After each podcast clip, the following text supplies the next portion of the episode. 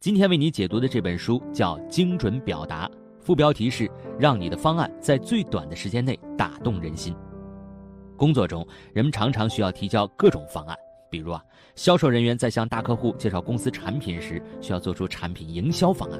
互联网公司里，产品经理要提交产品策划方案；每到年底，中层管理人员要做出本年度的工作汇报，并提交下一年的工作安排等等，这也是在提交方案。提交方案并不只是一个机械的填写文档，而是包括梳理思路、写作方案、讲述呈现等一系列过程。本书作者把这个过程称为职场的书面沟通能力。精准表达这本书就是讲如何提高职场的书面沟通能力，让你提交的方案能够成功通过。本书在日本畅销十多年，是很多外企、咨询公司、管理公司、企业培训的指定书籍。作者高田贵久曾在多家知名的咨询公司工作多年，而咨询机构最重要的一项工作便是向客户提供各种策略方案，因此在提交方案这件事情上，高田贵久经验丰富。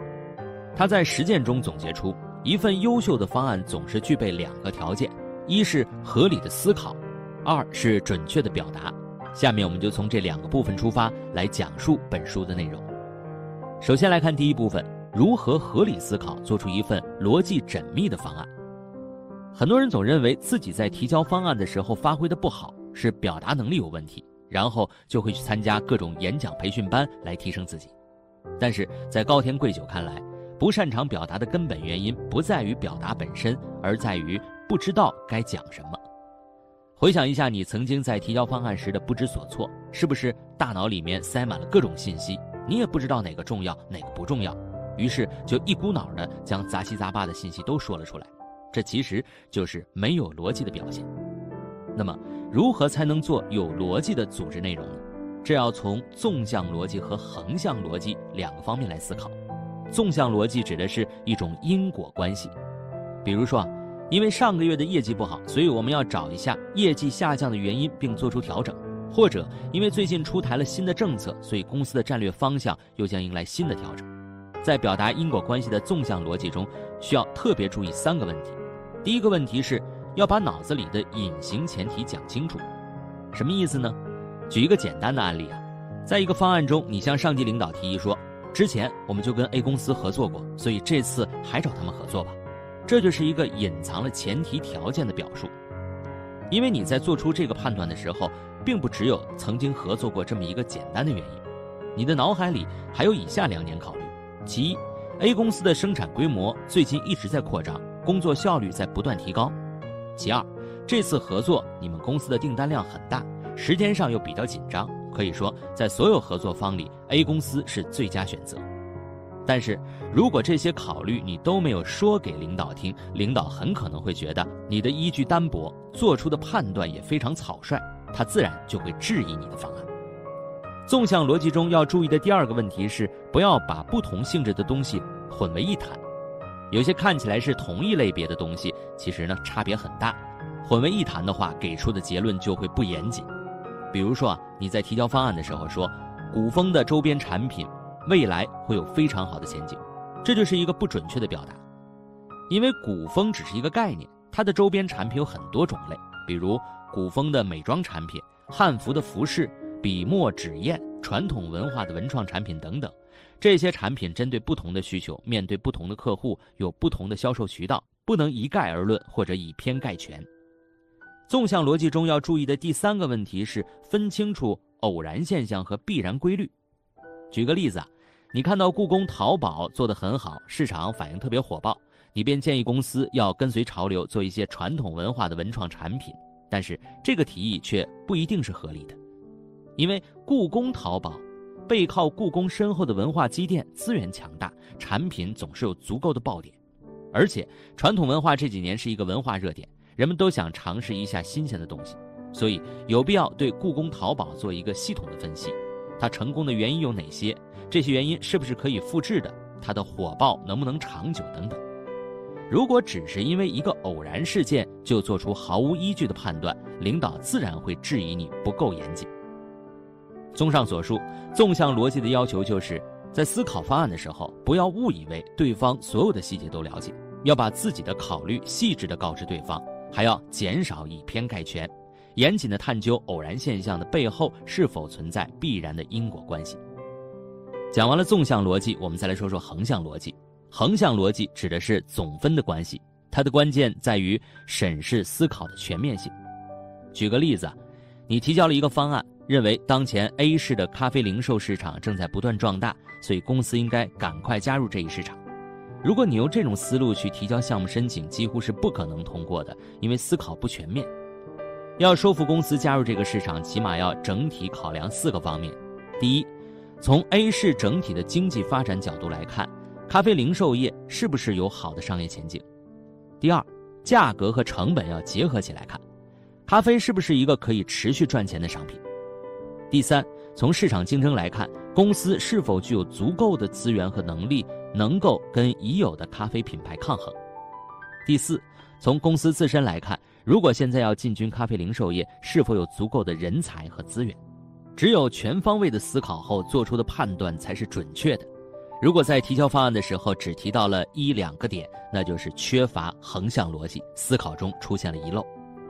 要想做到逻辑没有疏漏，一些有效的商业框架可以帮助到我们。比如说啊，如果你是做营销的。就熟练掌握五 P 的营销理论。如果你是做商业战略规划的，那么就牢记三 C 战略三角模型。就像是数学公式和物理定理一样，每个领域都有一些专业框架模型，可以让我们的思考更周全。这些都是前人的智慧结晶，可以直接学习和拿来用。在横向逻辑方面，作者还特别提到了一个沟通技巧，那就是注意你是否跟听众处在同一个立场上。这直接决定了你们是不是在同一个维度上拆分问题。还是以 A 市咖啡零售业的例子来说，通过系统的市场调查和周全的战略策划，公司决定进军 A 市咖啡零售业的市场。你以销售总监的身份提出，产品包装要足够新颖且方便携带。但是你的这个提议在产品研发部的人看来，可能会认为你是对他们初步提交的咖啡产品和包装不满意，他们会觉得说。我们已经做得很好了，为什么你还要修改呢？这个时候你就需要统一双方考虑问题的维度，指出其实啊，你们都是从用户和市场出发来考虑问题的。产品研发部侧重咖啡的配方和味道，这毋庸置疑是正确的。但是如果包装上能增加保温功能，做到不易泄漏且美观大方，一定会给用户带来更好的饮用体验。也就是一方面告诉对方你们是有共识的，另一方面讲清楚你得出结论的整体考量，确定双方是在同一个场景中对话，从一个维度看问题，会更容易达成共识。好了，逻辑思考能力就讲到这里，在提交方案的时候要具备横向逻辑和纵向逻辑，保证思路严谨且没有遗漏和重复，这样一来，方案必然会很有说服力。不过啊，即便是一份特别有逻辑的方案，在陈述中也总会面对一些提问和质疑。比如说啊，你提交了一个产品企划文案，对方在听完你的提案之后，问你：“好了，你说了这么多，那你觉得这个产品定价多少钱比较合适？”这样一个未来产品定价问题，其实没有准确的答案，需要你做出猜测性回答。那么，如何让自己的回答尽量靠近准确答案，并具有说服力呢？这就需要定量。一手、第三方三件合一，什么意思呢？定量就是说，搜集的信息要是定量信息，也就是用数据说话。在做推测的时候，多用数据支撑你的观点，而不是我觉得、我认为的这种特别主观的判断。一手指的是信息要是一手信息，比如销售人员亲自收集的顾客信息、分析调查得出的产品信息。这种亲自挖掘出来的最崭新的信息，比道听途说的二手信息更可信。最后，第三方指的是要有公司以外的第三方提供的信息，例如一些比较权威的数据平台、大的咨询公司发布的行业调查报道等等，都是很好的第三方信息来源。补充第三方的信息，可以让结论更客观全面。符合定量、一手、第三方三个方面的猜测性回答，才会比较具有说服力。像刚才的问题，对方提问：“你觉得这个产品定价多少钱比较合适？”在回答这个问题的时候，首先你可以先给出过去三年内市面上同类产品价格的走向，用真实的定量的数据来判定一个大致的价格区间，然后提供最新的消费者对于该产品价格预期的调查结果。这样一手的信息会让人对用户的消费能力有直观的了解。最后附上竞争对手目前的价格列表，然后在这三点信息之上做出你的判断。这样一来，你给到的假设价格就会很有说服力，经得起别人的质疑。当然，要真正做到定量、一手、第三方三件合一，需要你对方案中的关键细节都了如指掌，知其然且知其所以然。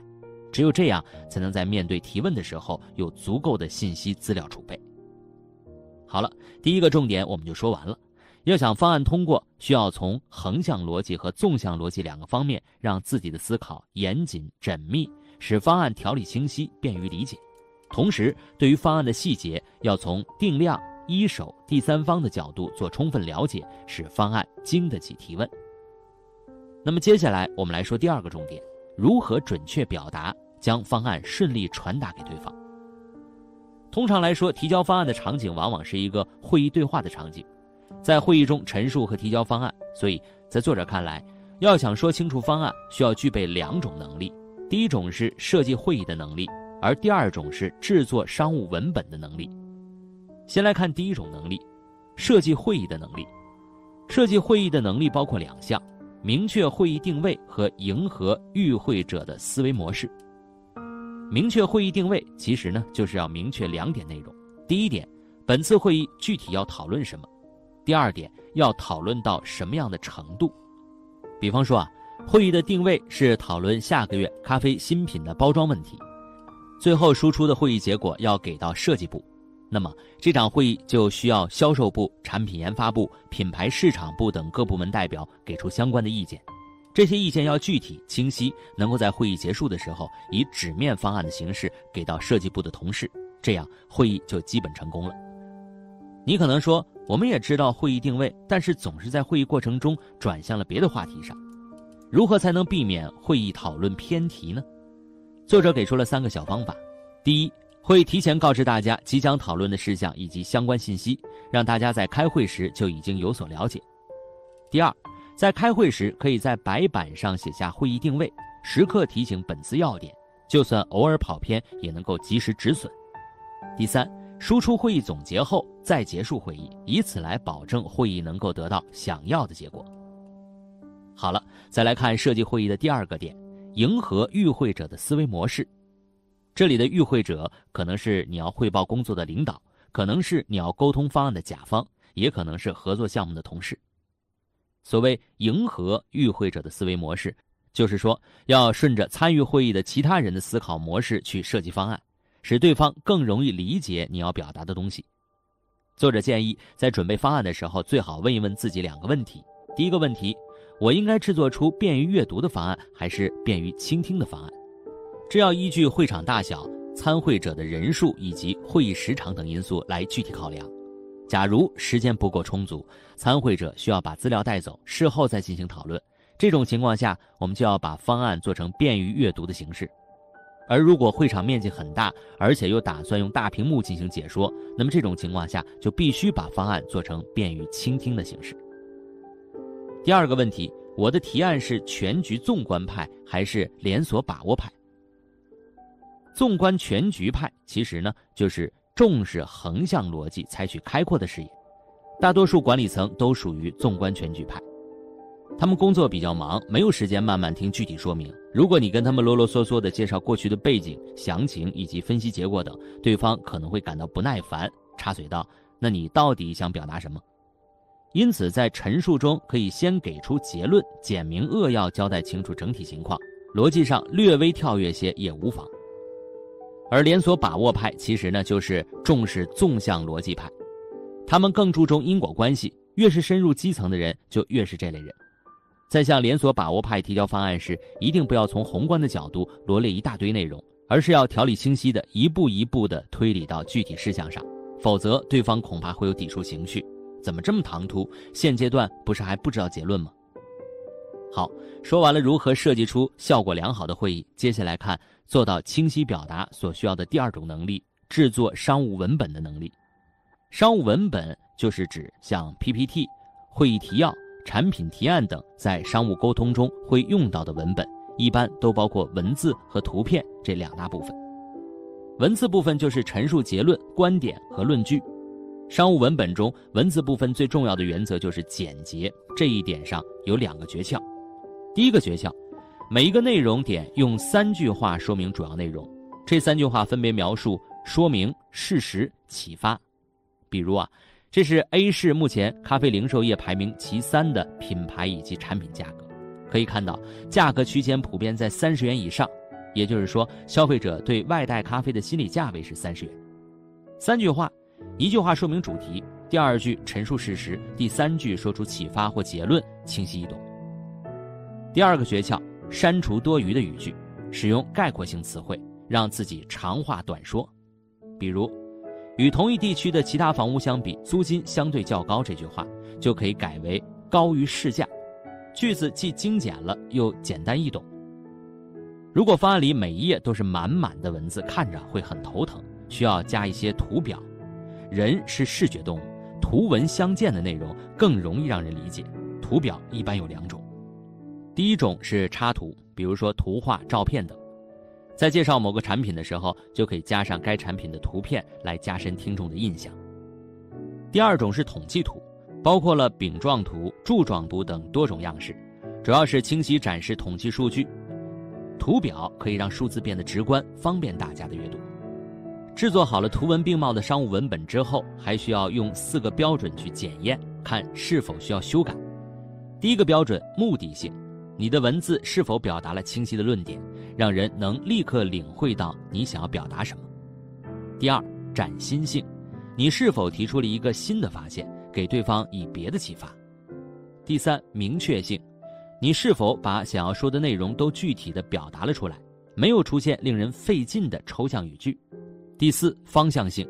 你是否告诉对方接下来该采取怎样的行动，让他们听完你的表达之后知道要做些什么？很多人在这个过程里会觉得，明明自己脑海里有无数的想法，但是要转述成简短的文字写到 PPT 上就非常困难了，这是很正常的。商务文本的写作是一项需要锻炼的能力，没有什么捷径，只能多多练习，反复修改。好，第二个重点也讲完了，我们总结一下。要想顺利地将方案传达给对方，有两个能力需要具备，一个是会议设计的能力，一个是商务文本制作的能力。只有在会议中顺应对方的逻辑，时刻把握会议要点，将自己准备的专业性的文本讲述给对方，才能让你的方案成功通过。